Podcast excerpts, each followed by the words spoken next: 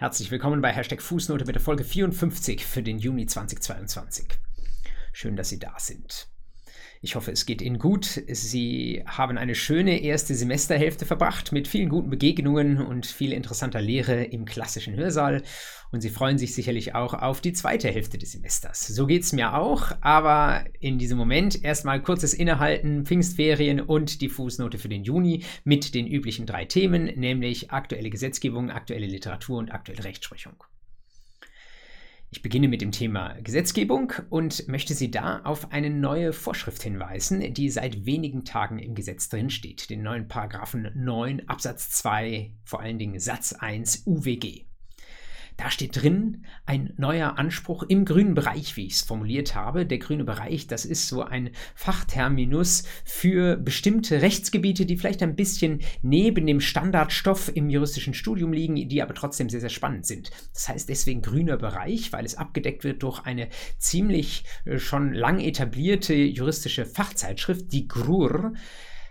Da geht es, wie der Name schon sagt, um GRUR, also um gewerblichen Rechtsschutz und Urheberrecht, also geistige Eigentumsrechte, Marken, Patente, so etwas, aber auch gewerblicher Rechtsschutz, also Kartellrecht und vor allen Dingen Wettbewerbsrecht alias Lauterkeitsrecht.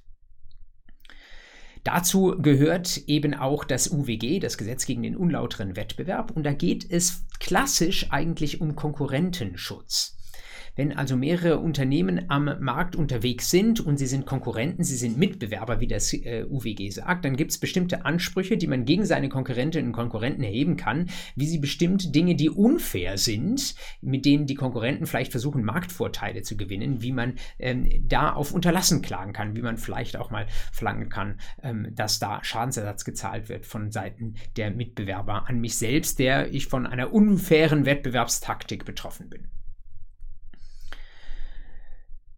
Was können unfaire Wettbewerbstaktiken sein, Wettbewerbsstrategien sein? Ähm, da sagt das UWG in einer Reihe von Paragraphen, die man eigentlich, wenn es einen interessiert, ganz gut runterlesen kann, was da so Beispiele sind. Sie könnten sich zum Beispiel vorstellen, dass da ein äh, Webshop unterwegs ist, der Kundenbewertungen auf seiner Webseite aufführt, aber diese Kundenbewertungen, die sind nicht echt, sondern die sind gefaked. Ähm, oder da wirbt jemand, äh, unlautere Werbung ist ein großes Thema im UWG, da wirkt jemand damit, er sei Marktführer in einem bestimmten Bereich, aber tatsächlich ist er das gar nicht. Also eine Art von Werberecht, äh, wo man vielleicht als Verbraucherin und Verbraucher zunächst einmal sagt, das stört mich jetzt nicht groß, das lasst tatsächlich die Unternehmen untereinander ausmachen. Und das ist gerade auch der klassische Ansatz des UWG. sind zwar mittelbar auch die Interessen der Verbraucher betroffen, denn die wollen ja natürlich auch, dass ihnen die Produkte, die ihnen da in der Werbung mitgeteilt und dargestellt werden, dass das, was da gesagt wird, dass das alles stimmt. Ähm, trotzdem dient das UWG eigentlich erstmal nur mittelbar dem Schutz der Verbraucherinnen und Verbraucher.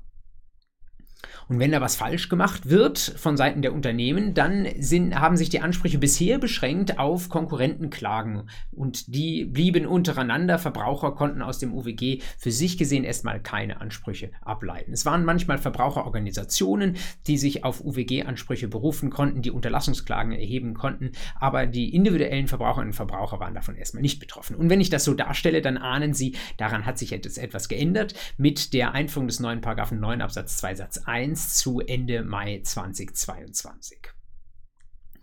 Was steht da drin in dieser Vorschrift und warum meine ich, könnte das auch für Sie, die Sie vielleicht nicht im grünen Bereich Ihren Schwerpunkt haben, sondern die Sie erst einmal vielleicht sogar noch im Kernstudium Jura unterwegs sind, eine wichtige und spannende Sache sein? Der neue 9 Absatz 2 Satz 1 sagt, wer vorsätzlich oder fahrlässig eine nach 3 UWG unzulässige geschäftliche Handlung vornimmt und hierdurch Verbraucher zu einer geschäftlichen Entscheidung veranlasst, insbesondere zu einer Vertragsentscheidung, dass ich einen Vertrag schließe, die diese Verbraucher andernfalls nicht getroffen hätten, diese Entscheidung, dann ist derjenige, der diese unlautere geschäftliche Handlung vorgenommen hat, den Verbrauchern zum Ersatz des daraus entstehenden Schadens verpflichtet. Das gilt wie es dann weiter im Gesetz heißt, nicht für alle Arten von Konkurrentenschutz von UWG-Verstößen, aber gegen doch eine Reihe von verschiedenen, unter anderem aggressive geschäftliche Handlungen, wie Paragraph 4a UWG das nennt, wenn ich ähm, relativ draufgängerisch äh, im, und marktschreierisch in meinem Geschäft unterwegs bin und meine Werbung auf die Straße schreie, oder auch Irreführung im Sinne des Paragraphen 5 UWG. Das bedeutet, ich äußere Behauptungen über das Produkt, das ich da anbiete, biete, aber die sind nicht so ganz richtig oder sie sind zumindest sehr einfach falsch zu verstehen. Was ist das Besondere wenn das jetzt zu einem Schadensersatzanspruch für Verbraucher führt. Ähm, das muss man dann natürlich vergleichen, insbesondere mit den zivilrechtlichen Ansprüchen, die man für Verbraucherinnen und Verbraucher, vielleicht auch generell für diejenigen, die am Rechtsverkehr teilnehmen, ohne diesen Zuschnitt auf Verbraucher bereits kennt. Und das Besondere ist hier, dass wir nicht äh, etwa Arglist verlangen, wie Sie das zum Beispiel kennen, wenn Sie einen Vertrag nach 123 Absatz 1 BGB anfechten können, oder dass wir Vorsatz brauchen oder irgendwie eine Art von ähm, besonders hohem Verschuldensgrad, sondern bereits eine fahrlässige Irreführung durch ein Unternehmen, Unternehmen kann hier reichen, um einen solchen Schadensersatzanspruch gegenüber Verbrauchern zu begründen. Und was auch wichtig ist, wir haben klassisch im Schuldrecht eine Vertragsverbindung oder zumindest nach 311 Absatz 2 eine sich anbahnende Vertragsverbindung zwischen einem Unternehmen und einer Verbraucherin, die dann zu Schadensersatzansprüchen führen kann. Hier im UWG ist das erste Mal nicht verlangt, sondern es geht nur um geschäftliche Entscheidungen, die veranlasst werden, die müssen aber nicht im Umfeld eines Vertrages stattfinden. Und wenn die Schwelle oder soweit die Schwelle jetzt nun niedriger ist, als das im Zivilrecht klassisch der Fall ist, dann äh, stellt sich natürlich einerseits die Frage von Konkurrenzen, andererseits aber auch die Frage von ähm, Ansprüchen, die bereits in Fällen möglich werden, wo das Zivilrecht eigentlich noch keine Ansprüche ähm, bereithält, weil etwa Arglist auf Seiten des Unternehmens zumindest nicht nachgewiesen werden kann. Man findet in der noch jungen Literatur, äh, die Sie einerseits in juristischen Datenbanken finden, aber auch in diversen Blogs von ähm, Akteuren im Rechtsmarkt, äh, finden Sie auch bereits eine Reihe von Beispielen, wo man sich vorstellt, da könnte jetzt dieser neue Paragraph 9 Absatz 2 UWG ziehen. Zum Beispiel stellen Sie sich vor, ähm, Sie sind irgendwie beim großen Möbelhaus auf Werbung aufmerksam geworden und ihr sagt, heute müsst ihr alle bei uns ins Geschäft kommen und ähm, da gibt es irgendwie ein bestimmtes Möbelstück zum halben Preis und mehr ist dazu nicht gesagt und Sie stellen sich vor, dann wird das ja wohl in ausreichender Zeit Zahl vorhanden sein, dass wenn ich da an diesem Samstagnachmittag aufkreuze, ich das auch noch abholen kann. Sie mieten einen Transporter, so ein Beispiel, das ich ähm, in der jungen Literatur gelesen habe. Sie mieten einen Transporter, kommen dort an und natürlich ist alles ausverkauft. Dann wäre das eine Werbung, die dieses Unternehmen geschaltet hat, die irreführend ist, was klassischerweise erstmal nur Konkurrenten oder Verbraucherschutzverbände beanstanden könnten, wo aber jetzt auch ich als Verbraucher hingehen könnte und sagen könnte, hey, ich habe für diesen, für diesen Transporter, den ich da für diesen Tag gemietet habe, vielleicht 60 oder 80 Euro ausgegeben, jetzt hätte ich das gerne als Schadensersatz. Weiteres Beispiel, stellen Sie sich vor, ähm, das ist äh, auch ein spezifisch vom UWG benanntes Beispiel. Ich ähm, verkaufe ein Produkt, das sehr, sehr ähnlich aussieht wie eines, was im Markt längst etabliert ist unter einer sehr, sehr bekannten Marke. Das kennen Sie, wenn Sie zum Discounter gehen und Süßigkeiten kaufen. Da gibt es viele schöne Sachen, die so ähnlich aussehen wie das Original, aber nur ebenso ähnlich und Sie wissen, da ist dann relativ das gleiche drin, aber es kostet nur die Hälfte.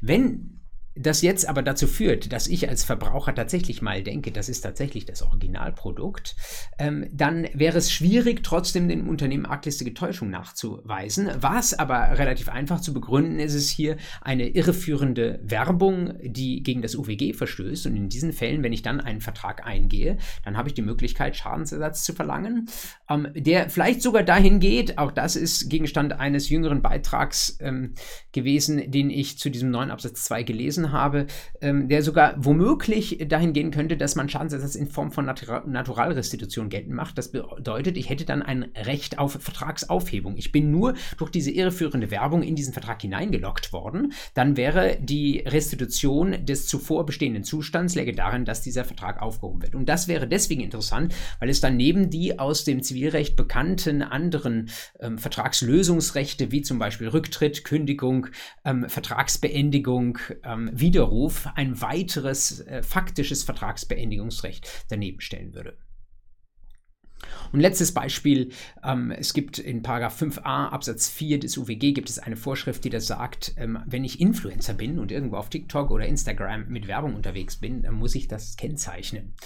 Und äh, wenn ich das nicht kennzeichne, dann ha handle ich unlauter. Diese Vorschrift ist gerade noch einmal überarbeitet worden. Jedenfalls dann, wenn ich als Influencer Geld dafür bekomme, dass ich da irgendeinen äh, Schokoriegel in die Kamera halte, dann muss ich das ähm, dazu schreiben oder dazu sagen, das muss für die Verbraucherinnen und Verbraucher sichtbar sein. Und wenn ich jetzt ein solches Produkt, das vielleicht sogar auch mal etwas teurer sein könnte als ein Schokoriegel, vielleicht irgendein Elektronikprodukt, das mich 200 oder 500 Euro kostet, wenn ich das deswegen kaufe, weil ich darauf reingefallen bin und nicht wusste, dass es sich hierbei um bezahlte Werbung handelt, dann ähm, bestünde auch die Möglichkeit, Schadensersatz zu verlangen. Und hier sieht man, ähm, ich hätte dieses Produkt ja nicht vom dem Influencer selbst gekauft, aber der Influencer oder die Influencerin ist diejenige Person, die hier gegen das UWG verstoßen hat und die dann den Schadensersatzanspruch ähm, ähm, gegen sich gerichtet sieht. Also da können äh, womögliche Vertragspartner und Anspruchsverpflichtete anders als im klassischen Vertragsrecht auch einmal auseinanderfällen. Das kennt man sonst eher aus dem 311 Absatz 3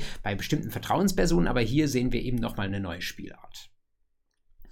Natürlich wird auch äh, direkt berichtet in der jungen Literatur zu dem neuen Absatz 2 Satz 1 ähm, über Probleme, Schwierigkeiten, äh, die auf der Hand liegen, wenn man darüber nachdenkt, welche Bedeutung wird dieser neue Schadensersatzanspruch aus 9 Absatz 2 UWG ähm, in absehbarer Zeit bekommen. Und ein großes Problem wird natürlich die Beweislast sein. Ich muss als Verbraucher schon darlegen und plausibel machen, dass meine geschäftliche Entscheidung im Zweifel die, die Eingehung eines Vertrags und das Geld, das ich dann äh, bereit war zu zahlen, dass das tatsächlich auf dieser ähm, problematischen wettbewerblichen Handlung ähm, eines Unternehmens beruhte. Und äh, diese Kausalität ähm, darzulegen, das ist eine Sache, da hilft mir das UWG an dieser Stelle noch nicht. Deswegen wird das eine tendenziell schwierige Sache sein. Was aber helfen könnte, wiederum indirekt, wenn dann äh, Verbraucherverbände versuchen, darüber ähm, tatsächlich auch Ansprüche durchzusetzen. Es wäre sogar mit der äh, Verbraucherverbandsklage, die jetzt in absehbarer Zeit in dieser Legislatur noch kommen wird,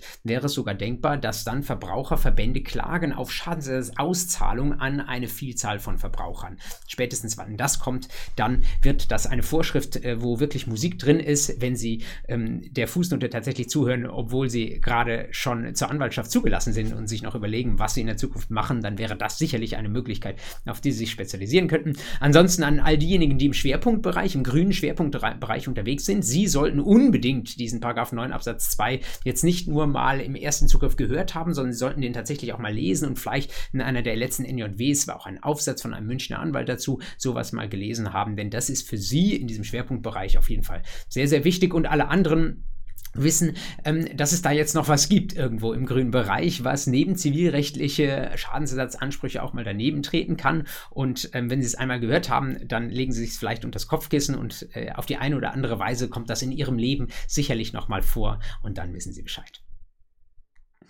Das bringt mich zu meinem zweiten Punkt, nämlich zur Literatur für den Juni. Was könnten Sie auf einer lauschigen Bank im Freien, im Schatten lesen, wenn das Semester vielleicht vorbei ist oder Ihnen eine kurze Pause gewährt und wenn Sie trotzdem die Paragraphen nicht loslassen wollen? Zunächst möchte ich Ihnen zwei Beiträge empfehlen aus der Zeitschrift Jura. Da habe ich auch lange nichts mehr daraus empfohlen, aber das liegt nicht daran, dass ich sie vergessen hätte, sondern ähm, in diesem Monat ist mir eben besonders viel in dieser Zeitschrift ins Auge gesprungen. Zunächst ein Beispiel, äh, ein Beitrag aus der Feder der Hamburger Juraprofessorin Anne Rötel zu den Rechtsfolgen der unberechtigten GOA in der Jura 2022 Seiten 547 bis 552. Finden Sie auch in den Shownotes nochmal ähm, dort den Nachweis. Unberechtigte GOA, Sie erinnern sich, das ist die GOA, die gegen die Interessen äh, des, der Geschäftsherrin oder des Geschäftsherren gilt. Da mache ich eine Geschäftsführung ohne Auftrag. Es ist vielleicht gar keine angemaßte Eigengeschäftsführung im Sinne des 687 Absatz 2, damit nicht zu verwechseln, äh, sondern es ist nur eine äh, Geschäftsführung, die so wie ich sie ähm, vornehme, nicht den Interessen der Geschäftsherren entspricht. Und da schaut sich eben dieser Beitrag von Rötel an, was sind die Rechtsfolgen davon ähm, welche Ansprüche äh, bestehen aus Sicht der Geschäftsherrin, äh, die sieht, mein Geschäft wird nicht so geführt, wie ich das vielleicht gerne hätte. Und vor allen Dingen auch, und dafür ist dieser Beitrag besonders wertvoll, welche Konkurrenzen bestehen mit anderen Instituten, welche anderen Ansprüche liegen bei solchen Fällen nahe und wie passen die zusammen zu dem Recht der GOA. Das GOA-Recht ist manchmal relativ weit hinten in der Schuldrecht-BT-Vorlesung und ähm, spielt nicht in so vielen Klausuren eine Hauptrolle. Deswegen tendiert man vielleicht dazu, das ein bisschen unterzugewichten. Das wäre aber nicht nur mit Blick auf das Examen, sondern auch mit Blick auf das Leben fahrlässig. Und es ist bei allem tatsächlich auch ein spannendes Rechtsgebiet, das gut überschaubar ist, wenn man sich einmal orientiert hat. Und dazu lesen Sie einfach mal den Beitrag von Frau Rötel, dann kommen Sie da gut weiter. Der zweite Beitrag, den ich Ihnen empfehlen möchte, ist einer aus der Passau bzw. inzwischen Münchner ähm, Rechtswissenschaftlerin Mira Parvin Yahani, die in Jura 2022 auf den Seiten 655 bis 662 etwas geschrieben hat über den Umfang des Schadensersatzanspruchs gegen die Vertreterin ohne Vertretungsmacht. 179 BGB. Darum geht's. Vertreterin ohne Vertretungsmacht. Ähm, Jahani gibt auch gleich ein Beispiel dazu, äh, damit Sie sich das auch besser vorstellen können. Das reiße ich Ihnen kurz an. Sie haben eine Käuferin, die eigentlich ein gutes Geschäft macht. Die macht einen Vertrag, in dem sie etwas kauft, ähm, das sie unter Wert bekommt. Der Wert ist eigentlich höher, sie macht ein gutes Geschäft. Dann aber stellt sich im Nachhinein heraus, dass die Verkäuferin vertreten wurde von einer Scheinvertreterin, die nicht mit Vertretungsmacht gehandelt hat. Das bedeutet, die echte Verkäuferin, die eigentlich die Sache hätte hergeben sollen, die ist nicht bereit, dieses Geschäft durchzuziehen. Vielleicht, weil sie sieht, meine möchte gern Stellvertreterin hat für mich ein schlechtes Geschäft gemacht. Aber die Käuferin sagt, hey, für mich war das ein gutes Geschäft, so einen Gegenstand bekomme ich so anderswo nicht so günstig. Ich möchte also an einem Geschäft festhalten und Sie ahnen, ähm, da gibt es die Möglichkeit, dass ich dann die Scheinvertreterin reinziehen kann. Es gibt aber eben auch Schadensersatzansprüche, ähm, die man sich ganz genau anschauen muss. Und wenn Sie davon noch nichts gehört haben oder wenn das schon einige Zeit zurückliegt, weil BGB AT eben äh, doch schon ein paar Semester her ist, dann nutzen Sie vielleicht diesen Beitrag von Jahani, um das wieder zu aktualisieren. Und das bringt mich zum dritten der drei Literaturempfehlungen für diesen, äh, für diesen Juni. Ähm, mal wieder ein Beitrag aus dem altehrwürdigen Archiv für die zivilistische Praxis, ACP. Das ist gerade unterwegs im denkwürdigen Jahrgang Nummer 222 und dort finden Sie einen spannenden Aufsatz auf den Seiten 163 bis 216 aus der Feder von zwei Regensburger Rechtswissenschaftlern, nämlich Alexander Helgard und Victor Joannou. Joanneau. Worum geht's? Nachhaltigkeitsziele und Privatrecht.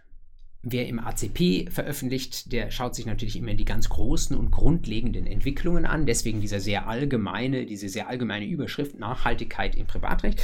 Und wenn Sie sich erinnern, dann wissen Sie, das ist nicht nur ein Thema, das mich umtreibt, sondern auch ein Thema, ähm, das ich schon manches Mal in der Fußnote mit kleineren Beiträgen, unter anderem aus der NJW, empfohlen hatte. Und ähm, die herrschende Meinung, gerade bei kaufrechtlichen Fragen, die dabei bisher bei meinen Empfehlungen im Vordergrund standen, war, äh, es ist ein bisschen schwierig. Das wäre irgendwie eine gute Idee, aber man tut sich schwer, ähm, das in zum Beispiel den Sachmangelbegriff des 434 irgendwie mit rein zu interpretieren. Dass eine Sache sachmangelhaft ist, etwa wenn sie nicht nachhaltig ist, sondern wenn sie ähm, vielleicht auch jenseits geplanter Obsoleszenz, wie man es nennt, also wenn äh, das wäre der Fall, wo eine Unternehmerin ganz absichtlich das Produkt Produkt so designt, dass es in absehbarer Zeit kaputt geht. Äh, aber auch äh, wenn das nicht der Fall ist, wenn man das der Unternehmerin nicht nachweisen kann, ähm, dann ist doch die Frage, kann man tatsächlich daraus einen Sachmangel herleiten, wenn das Produkt früher aufgibt, als ich meine, wäre das vielleicht Marktschnitt oder so etwas. Und dieses Feld, das wird jetzt von Helgard und Joanneau aufgerollt, allerdings auch über das Kaufrecht hinaus. Das Kaufrecht wird mitbesprochen, aber es gibt auch viele andere Punkte. Und ähm, was ich interessant finde an diesem Aufsatz, der ist natürlich sehr reichhaltig und ich kann Ihnen den gar nicht in seinem Gehalt irgendwie vollständig berichten. Aber das Erste, was ich interessant finde, ist etwas, wo ich selbst auch im letzten Jahr mal so eine, vielleicht glaube ich sogar in der Fußnote, so eine vorsichtige Ahnung formuliert habe. Ich bin kein Ölrechtler, deswegen muss man immer aufpassen mit den äh, Schnittstellen äh, zum Verfassungsrecht. Aber ich meine, ich hätte mal sowas vermutet, wie dass man aus dem dem Artikel 20a des Grundgesetzes so eine Art mittelbarer Drittwirkung ins Privatrecht hinein, so eine Ausstrahlungswirkung ableiten kann. Vielleicht habe ich das auch, äh, bin ich nicht auf den Gedanken gekommen und nur wie ich es jetzt lese, wie Helgard und Joanneau das schreiben, denke ich mir, äh, auf den Gedanken wäre ich aber auch gern gekommen. Jedenfalls finde ich diesen Gedanken total spannend und total überzeugend. Privatrecht und Ölrecht sind zwar zwei getrennte Rechtsgebiete, aber sie sind doch ähm, ein Stück weit miteinander verwandt und vor allen Dingen stark natürlich das Verfassungsrecht auf das Privatrecht aus. Und der Artikel 20a äh, Grundgesetz, der natürlich gerade durch den Klimabeschluss des Verfassungsgerichts im letzten Jahr nochmal neu und durchaus auch auch äh, relativ weitgehend und, und nochmal progressiv konturiert wurde, ähm, der, sagen Helgard und Joanneau, den können wir jetzt an ganz vielen verschiedenen ähm, Ecken womöglich für unser Privatrecht fruchtbar machen. Und sie sagen, wenn man das jetzt nochmal zusammenzieht, nicht nur auf der nationalen Ebene, sondern mit ganz vielen verschiedenen Regelwerken auf europarechtlicher Ebene, wo die EU uns auch vorgibt, in der einen oder anderen Weise nachhaltig zu sein, dann ist das nicht nur ein nice to have, sondern dann ist das etwas, was wir machen müssen. Das ist eine Verpflichtung zum Klimaschutz. Davon rede ich die ganze, äh, ganze Zeit, aber das ähm, ahnen Sie wahrscheinlich auch. Ähm, das ist eine Verpflichtung zum Klimaschutz, die wir tatsächlich auch im Privatrecht umsetzen müssen. Und Klimaschutz ist generell ein so dringliches Anliegen, dass keiner sich da rausreden kann damit, dass seine Ecke ähm, der Welt oder seine Ecke, sein Rechtsgebiet etwas ist, wo man jetzt nicht äh, damit wirtschaften kann, sondern auch das Privatrecht ist aufgefordert und eben über diese ähm, Drittwirkung der Z Staatszielbestimmung in 20a Grundgesetz tatsächlich auch in vielerlei Hinsicht geeignet dafür, ähm, dass wir da so eine Neubewertung, vielleicht auch ein Stück weit eine Neuinterpretation bestehender Gesetze vornehmen. Was ich gut finde an diesem ACP-Beitrag ist, dass er mir auch im Vergleich mit anderem, was ich gelesen habe, und damit meine ich gar nicht ausschließlich diejenigen Beiträge, die ich Ihnen hier schon mal empfohlen habe, dass ich finde, dass er mutiger ist als andere Beiträge.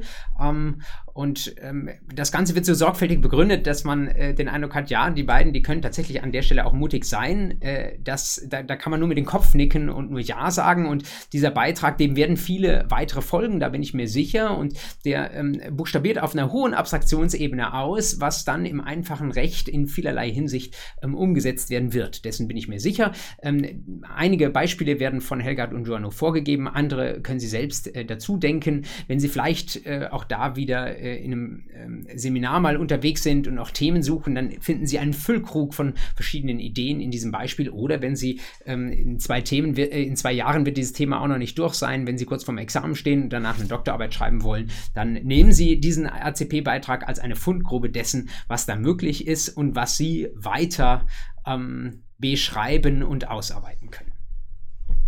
Alle drei Beiträge seien Ihnen sehr zur Lektüre empfohlen. Und wenn Sie dann noch nicht genug haben, dann dürfen Sie auch noch in die Rechtsprechung reinschauen. Auch hier wieder drei Urteile, auch hier wieder drei BGH-Entscheidungen, die ich Ihnen für den Juni mitgebracht habe. Und ich beginne mal mit der hakeligsten und schwierigsten ein Urteil des BGH vom 21. Januar 2022, Aktenzeichen 5 ZR 233 aus 20. Und das beschäftigt sich mit dem Niesbrauchsrecht.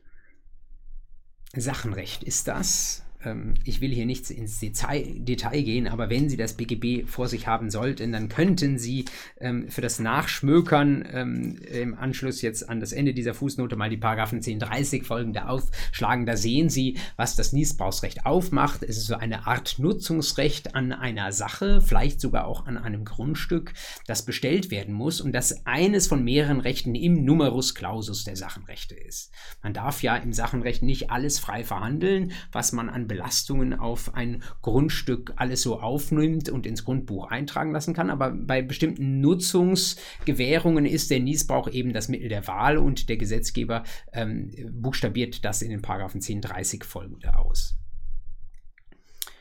In der Praxis, der Niesbrauch wird zum Beispiel dann äh, eingeräumt, wenn äh, in Fällen der vorweggenommenen Erbfolge eine äh, Eigentumswohnung zum Beispiel schon vorab auf die spätere Generation übertragen wird, aber die ältere Generation lebt noch und die lassen sich dann einen Niesbrauch bestellen, die schenken das Grundstück noch zu Lebzeiten oder die Eigentumswohnung an ihre Kinder zum Beispiel, aber sie lassen sich gewissermaßen in die andere Richtung einen Niesbrauch bestellen, damit sie diese Wohnung, dieses Grundstück noch bis an ihr Lebensende nutzen dürfen. Und im BGH-Fall war es nun so, dass ein Niesbrauch zwischen zwei früheren Ehegatten bestellt war. Also er durfte ihre Wohnung nutzen und das war eben entsprechend dinglich über ein Niesbrauchsrecht abgesichert. Und nun gab es zusätzlich eine Reihe von Verpflichtungen. Es gab zum einen an der Tür, an der Eingangstür zu dem Niesbrauchsrecht, gab es, glaube ich, eine Zahlung, ähm, die da festgelegt war. Und dann gab es aber auch irgendwie eine monatliche Entschädigung dafür, dass die Ex-Frau dem Ex-Mann eben die Nutzung dieser Gewährung Wohnung ähm, ermöglichte. Und das ging auch eine Zeit lang gut, aber irgendwann mochte der Mann nicht mehr zahlen. Dann wurde die monatlich zu zahlende Rente, wenn man so möchte, die wurde nochmal angepasst. Aber irgendwann zahlte er noch nicht einmal mehr die vorgesehene Grundsteuer. Die hatte er nämlich übernommen. Das ist so eine Art Grundstückssteuer, die man da an den Fiskus abführen muss. Und da sagte nun die Ex-Frau, mein Lieber, ähm, jetzt ist Schluss, jetzt kündige ich dir den Niesbrauch. Die Frage nur, kann man das? Kann man einfach so ein dingliches Recht kündigen? Und BGH sagt Vorsicht, Trennungsprinzip. Schuldrecht und Sachenrecht sind zwei verschiedene Dinge. Natürlich, wenn ein Niesbrauch eingerichtet wird, dann ist der Niesbrauch erstmal das dingliche Recht und dann liegt dem auch eine schuldrechtliche Causa zugrunde, ein Kausalgeschäft. Ähm, aber beides ist trotzdem zu trennen. Beides ist irgendwo da, ja. Ein Niesbrauch wird, ne, hängt nicht im luftleeren Raum, wird nicht einfach so aus freien Stücken eingeräumt, sondern der wird eingeräumt, in diesem Fall bestellt von dieser Ex-Frau, weil sie sich auf schuldrechtlicher Ebene dazu verpflichtet hat. Aber ein Rücktrittsrecht oder ein Kündigungsrecht, das wäre 323 oder 3314 BGB, äh, das ist im Sachenrecht so nicht vorgesehen. Das heißt, auf diese Weise Abstand nehmen kann man nur vom schuldrechtlichen Kausalgeschäft und wenn es dort ein Problem gibt. Das Ganze wird noch etwas komplizierter dadurch, dass man durchaus privatautonom auch in das dingliche Schuldverhältnis eingreifen kann. Also in dieses Niesbrauchsverhältnis, in dinglicher, das da auf der dinglichen Ebene besteht, das kann man ähm, durch eine entsprechende vertragliche Anpassung ein Stück weit modifizieren. Insbesondere kann man eben eine Gegenleistung vorsehen. Das war diese monatliche Zahlung unter anderem der Grundsteuer, der, die der Ex-Mann zu erbringen hatte. Aber das findet nicht an der Eingangstür statt. Das ist nicht Gegenstand des insgesamt der Niesbrauchsbestellung ähm, zugrunde liegenden Kausalgeschäfts, sondern es ist etwas, was eben das monatliche Do ut des anbetrifft, also der Vollzug auf dinglicher Ebene. Und hier sagt der BGH, wenn der Mann die Grundsteuer nicht gezahlt hat, dann ist das etwas, was dieses privatautonom veränderte dingliche Niesbrauchsverhältnis anbetrifft und was nicht die, das schuldrechtliche Kausalgeschäft, das der gesamten Sache zugrunde liegt, anbetrifft. Und weil das so ist, kann ich auch den scheinbaren, das, das Problem, diesen scheinbaren Kündigungsgrund oder Rücktrittsgrund, wie auch immer, nicht aus der dinglichen Ebene herausziehen und dann in das schuldrechtliche Kausalgeschäft implementieren, sondern wenn ich sage, im schuldrechtlichen Kausalgeschäft, das der ganze Sache zugrunde liegt, gibt es für sich gesehen kein Problem, dann gibt es auch eben keine Möglichkeit, sich davon zu lösen. Und auf dinglicher Ebene kann man sich nicht lösen, denn da gibt es zwar ein Problem, aber im Niesbrauchsrecht in den 1030 folgende ist keine Kündigung oder ähnliches des Niesbrauchs vorgesehen. Also es blieb dabei, auch wenn es sehr, sehr unbefriedigend war für die Ex-Frau, die hier die weitere Nutzung ihrer Wohnung war es, glaube ich, durch ihren Ex-Mann dulden musste. Zweite Entscheidung, die ich Ihnen mitgebracht habe, zwei Monate später ergangen und der Materie nach Ihnen wahrscheinlich etwas einfacher zugänglich. Es ging um einen Dieselfall. Thermofenster, wenn Sie es genau wissen wollen. Äh, dieser Fälle gibt es sehr, sehr viele. Ähm, und äh, wenn ich ähm, schaue, welche spannenden Sachen sind vom BGH gekommen, muss ich gestehen, manchmal schaue ich sogar bewusst an diesen Dieselfällen ähm, vorbei, weil sie teilweise so ganz kleine Technizitäten betreffen, wo ich mir denke, mein Gott, das wird da jetzt ausgefochten, der BGH muss darüber entscheiden. Aber wenn das jetzt kein Riesenfall für die Republik wäre, dann würde wahrscheinlich da auch kein Hahn danach krähen. Hier allerdings in dem Urteil vom 24. März 2022, Aktenzeichen 3ZR263 aus 20, ist das nach meinem Dafürhalten etwas anders gewesen. Worum ging es? Ein Auto, das gekauft wurde, allerdings als Gebrauchtwagen. Und die Verkäuferin hat, wie das ja so häufig passiert, ihre AGB mitgegeben. Und da stand was drin, nämlich Verjährungsfrist für Sachmängel.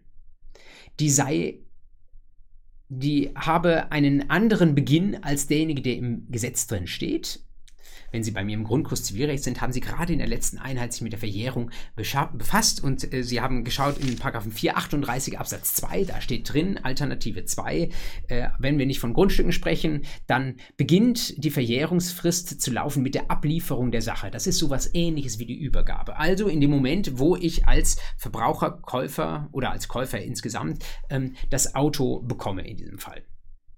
Und hier sagte jetzt ähm, der ähm, Vertrag, ähm, den jetzt jemand über diesen Gebrauchtwagen geschlossen hatte, ähm, wir wollen einen früheren Fristanlauf, anders als bei 438 Absatz 2, nicht erst mit Ablieferung der Sache, sondern mit Erstzulassung des Fahrzeugs. Und weil es ein Gebrauchtwagen war, lag diese Erstzulassung natürlich schon eine gewisse Zeit zurück. Das ist dann natürlich nicht technisch eine Verlängerung der Verjährungsfrist, aber wenn der Fristanlauf früher beginnt, ist es natürlich faktisch doch so, dass diese Frist früher abläuft. Sie ahnen, es gibt da ähm, Probleme, wenn diese Verjährungsfrist unbotmäßig kurz wird. Und diese Probleme gibt es insbesondere im Verbrauchsgüterkaufrecht. Da haben Sie vielleicht schon mal gesehen in Paragraphen 476 Absatz 2. Da steht drin, ähm, bei gebrauchten Gegenständen, die eine Verbraucherin von einem Unternehmer kauft, darf die Verjährungsfrist nicht unter ein Jahr abgesenkt werden. Deswegen um das nicht zu unterlaufen, immerhin hatte hier die, war hier die Verkäuferin hingegangen und hat gesagt, zwar ähm, äh, wollen wir die Frist schon früher laufen lassen, aber trotzdem soll sie mindestens ein Jahr lang laufen vielleicht sogar mindest ein, mindestens ein Jahr nach Ablieferung. Da müsste ich nochmal in den Sachverhalt reinschauen.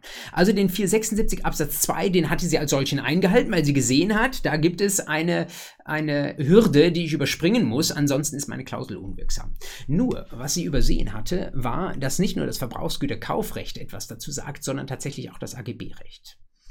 Wenn Sie da reinschauen in den Paragraphen 309 Nummer 7 Buchstaben A und B, dann steht da etwas von bestimmten Rechtsgütern, die verletzt sein können, was zum Schadensersatz führen kann, insbesondere Eigentums- und Gesundheitsschäden. Und Buchstabe B, wenn Schäden grob fahrlässig oder vielleicht sogar vorsätzlich verursacht werden. Wenn das der Fall ist, sagt der 309 Nummer 7, dann kann man hier die Haftung nicht ausschließen. Steht auch groß in der Überschrift zu dieser Nummer 7 drüber, Haftungsausschluss. Und man denkt sich jetzt, wenn man das zum ersten Mal liest, naja, die Haftung ist hier ja nicht ausgeschlossen, sondern sie ist ja nur ein bisschen verkürzt. Die Verjährung soll früher eintreten. Aber, sagt der BGH, lest doch mal genau. Da steht im Text des 309 Nummer 7 nicht nur etwas vom Haftungsausschluss, sondern auch von einer Begrenzung. Und die Begrenzung der Geltendmachung durch einen früheren Verjährungseintritt ist auch eine Begrenzung der Rechte, in diesem Fall, den ich habe, auf Schadensersatz, auf Gewährleistung bei entsprechenden Schäden. Nun ging es zwar, so hatte die Verwenderin diese Klausel formuliert, allgemein um eine Verjährungsfrist für Sachmängel. Naja, Sachmängel können natürlich nicht verjähren, es geht um Sachmängel-Gewährleistungsrechte. Aber der BGH sagt, das ist so allgemein, darunter fallen natürlich auch diejenigen Fälle, die in 309 Nummer 7 drin stehen, nämlich wenn Sie die Vorschrift vielleicht sogar nochmal aufschlagen, dann sehen Sie, ähm, in 309 Nummer 7 geht es um Verletzung von Leben, Körper, Gesundheit, nicht Eigentum, wie ich eben gesagt habe, und um grobes Verschulden. Das ist zwar nicht explizit genannt, aber es ist mit gemeint von dieser Klausel, weil es nicht ausgeschlossen ist. Und damit sagt der BGH, wenn diese Fälle mit gemeint sind, dann muss man sagen, ähm, werden sie erfasst. Und das heißt, wenn ich nach 309 Nummer 7 diese Haftungsbegrenzung invalidieren möchte, wenn ich die raushauen möchte, weil sie nach AGB-Recht nicht zulässig ist, bleibt mir mit der sogenannten Blue Pencil Rule nichts anderes übrig, als die Klausel, als Ganze zu streichen. Heißt für Sie 476 Absatz 2 schön und gut, aber das ist nicht das Ende vom Lied. Wenn Sie sich das kommentieren dürfen, würde ich mir an Ihrer Stelle neben den 476 Absatz 2 sogar den 309 Nummer 7 nochmal daneben ähm, schreiben und würde vielleicht mit Blick auf diese BGH-Entscheidung, wenn Sie das denn dürfen, nach Ihrem ähm, Landesprüfungsrecht im 309 Nummer 7 ähm, nochmal die Worte bei den beiden Buchstaben jeweils ein Ausschluss oder eine Begrenzung eines Haftungsanspruchs ähm, daneben schreiben, denn diese Begrenzung, die steht nicht in der Überschrift Schrift drin, ähm, aber sie ist trotzdem sehr, sehr wichtig, wie man an diesem BGH-Fall sehen kann. Und dann bleibt der letzte Fall, den ich in den Show Notes überschrieben habe mit einem schönen Bild, nämlich zungenstreckendes Pferd. Manche von Ihnen mögen vielleicht Pferdefreundinnen und Pferdefreunde sein, die wissen, wovon dieser Fall dann handelt. Es gibt bei Pferden eine Angewohnheit, die man bezeichnet als Zungenfehler. Ich selbst bin nicht so der Pferdenarr, musste mich hier äh, also erst belesen, aber tatsächlich, ähm, das ist eine Sache, die bei Pferden nicht so häufig, nicht so selten vorkommt und die äh, mindestens als Schönheitsmakel, aber insgesamt auch als Sachmangel wahrgenommen werden. Äh, nämlich, wenn in bestimmten Situationen dem ähm, Pferd die Zunge so wie so einem Hund raushängt oder nach rechts irgendwie so ab und an herausschlabbert, das ist etwas, was man nicht sehen möchte. BGH hatte über dieses zungenstreckende Pferd zu urteilen mit Urteil vom 30. März 2022, Aktenzeichen 8 ZR 109 aus 20. Und es ging hier aber gar nicht um die Frage, ob das denn ein Sachmangel sein könnte. Das war eigentlich relativ klar. Wenn das nicht vorher explizit vereinbart ist, dass das Pferd diese Eigenschaft hat, dann ist das Pferd an der Stelle, entspricht es nicht der Sollbeschaffenheit. Das heißt, es ist mangelhaft und würde entsprechende Gewährleistungsrechte auslösen. Jetzt kennen Sie natürlich aus der Menge Gewährleistungsrechte. Es gibt ein ähm, Recht, das muss man immer zuerst ziehen. Das ist die Nacherfüllung. Die hat Vorrang. Und genau so war es hier tatsächlich auch äh, geplant. Die Käuferin hatte das Ganze moniert und hatte gesagt, ich äh, hätte gerne Nacherfüllung. Verkäuferin sagt, ja, kann ich gerne machen. Wunderbar, das Ganze scheint sich in Wohlgefallen aufzulösen. Man fragt sich, wie die Verkäuferin das dem Pferd abtrainieren möchte, aber nicht ausgeschlossen, wenn es ein junges Pferd war, dass man das noch irgendwie, vielleicht irgendwie wieder einfangen kann. Also, ähm, zumindest ein Nacherfüllungsversuch kann man der Verkäuferin ja zumuten. Und jetzt geht die Käuferin hin und sagt, ähm, schau mal, ich habe im Gesetz drin gelesen, im Paragraphen 475 habe ich gelesen. Da hat sich ein bisschen was ähm, umgestaltet. Das, was da drin steht, stand früher im 475 Absatz 6, jetzt steht in Paragraphen 475 Absatz 4 drin. Ähm, das ist ein Vorschussanspruch. Der Verbraucher kann von dem Unternehmer für Aufwendungen, die von ihm, vom Verbraucher im Rahmen der Nacherfüllung zu tragen sind, Vorschuss verlangen. Das sind also der Anspruch des 439 Absatz 2, die Begleitkosten der Nacherfüllung. Und da sagt jetzt unsere Käuferin, ähm, schau mal, ähm, ich bin vielleicht sogar rechtlich gut beraten. Ich weiß, dass der Erfüllungsort für die Nacherfüllung vom BGH bereits mehrfach entschieden, nicht bei mir daheim ist, sondern dass der bei der Verkäuferin ist, die vielleicht weit, äh, so war es in diesem Fall, auch weit weg von mir wohnt. Das bedeutet, wenn ich als Käuferin Nacherfüllung möchte, dann muss ich das äh, Pferd erstmal wieder bei der Verkäuferin vorbeitragen.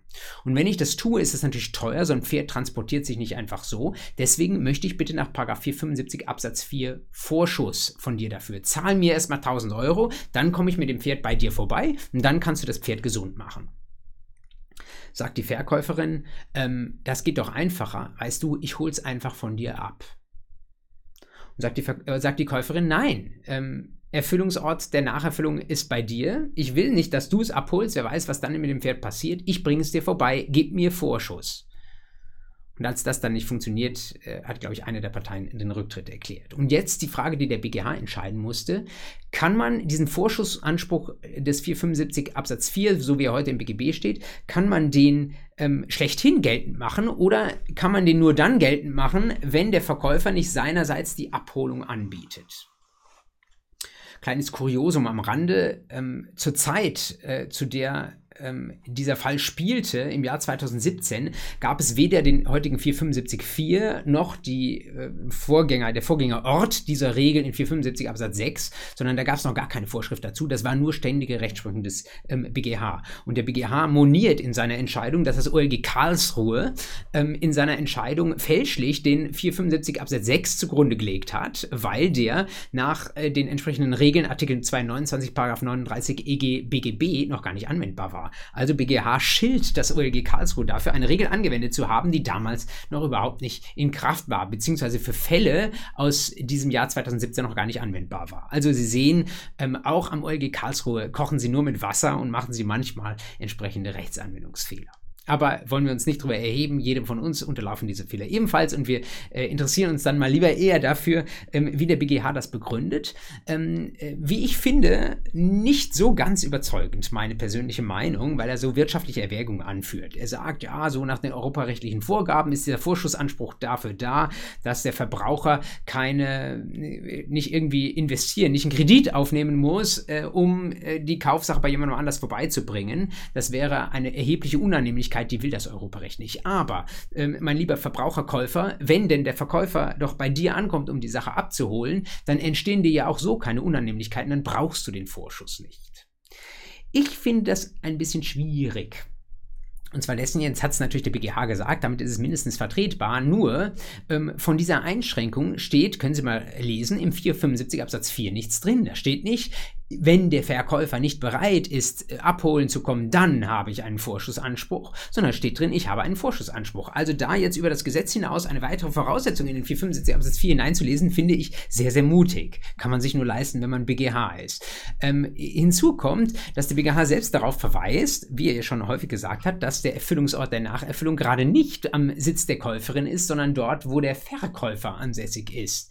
Und das, wie ich finde, konterkariert man etwas, wenn man dann nicht auch der Käuferin das Recht ähm, an die Hand gibt, an diesen Erfüllungsort der Nacherfüllung tatsächlich auch zu liefern meine Skepsis äh, muss sie nicht überzeugen. Ich glaube aber, wenn ich das ähm, so schlecht nachvollziehen kann, was der BGH an der Stelle gesagt hat, dann mag es so sein, dass es manch anderem auch so geht. Deswegen bin ich mir relativ sicher, dass wir von diesem Fall mit dem zungenstreckenden Pferd und dem, was der BGH dazu 475 Absatz 4 gesagt hat, auch noch anderweitig hören werden. Ich könnte mir vorstellen, da gibt es bald die eine oder andere kritische Besprechung. Und wenn das dann so ist, dann ist es vielleicht doch nochmal streitig, obwohl der BGH was dazu gesagt hat. Und dann könnte es auch in Ihre Klausur reinkommen, aber wenn Sie das jetzt gehört haben, dann wissen Sie, in welche Richtung man da argumentieren kann. Ähm, ich hoffe, Sie haben Freude gehabt bei diesem Rundumschlag über das, was im Juni jetzt so los ist, was Sie sich zu Gemüte führen können. Lassen Sie es weiter gut gehen in diesem schönen ersten Sommermonat. Studieren Sie schön weiter, haben Sie viel Freude im Hörsaal mit dem, was da jetzt inzwischen wieder möglich ist. Diskutieren Sie miteinander, ähm, erfüllen Sie die Paragraphen mit Leben. Ich freue mich meinerseits darauf, nach Pfingsten, wenn es weitergeht an der Uni München. Ich wünsche Ihnen alles Gute und freue mich, Sie Anfang Juli hier in Hashtag Fußnote mit der nächsten Folge wiederzusehen. Bis dahin.